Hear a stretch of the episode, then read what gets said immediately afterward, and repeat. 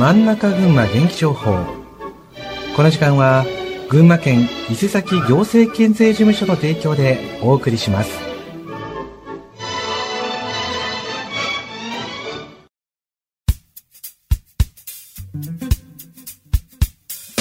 真ん中群馬元気情報。この時間は群馬県の情報をお伝えします。本日はポルトガル語による放送です。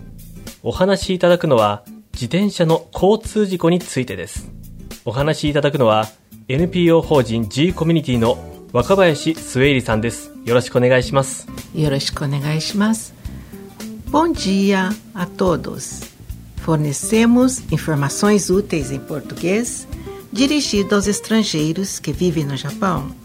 Esta é a transmissão número 95. Hoje falaremos sobre o regulamento de trânsito de bicicletas. No Japão, o ano letivo para escolas primárias, ensino médio, secundárias começa em abril. As crianças recém-matriculadas na primeira série do ensino fundamental frequentarão a escola pela primeira vez. Muitos alunos do ensino fundamental e médio vão à escola de bicicleta.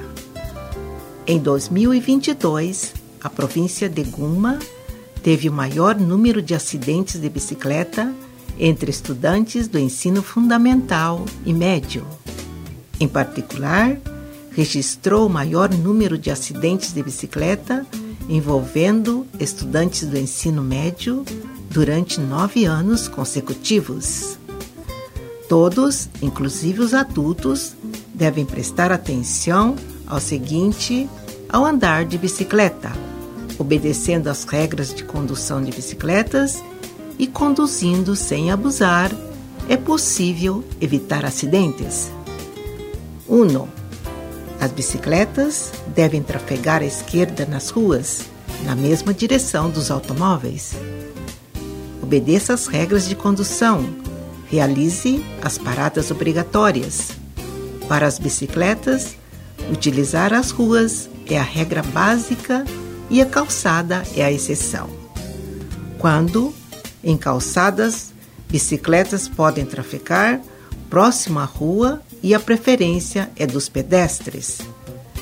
As bicicletas só é permitido circular nas estradas se houver sinalização indicando que é permitido circular na calçada, ou se o ciclista for uma criança menor de 13 anos, ou idoso de 70 anos, ou pessoa com deficiência física. Também se aplica às ruas em condições de trânsito onde as bicicletas não podem passar devido a construções. 2. A inscrição é um seguro para acidentes com bicicleta é obrigatório. 3. Os capacetes são uma das medidas de segurança mais importantes para os ciclistas, que podem proteger suas cabeças de lesões graves em caso de acidentes. Das mortes relacionadas a bicicletas, mais da metade das lesões fatais foram na cabeça. Além disso, descobriu-se que a taxa de mortalidade sem capacetes é três vezes maior do que os que usam capacetes.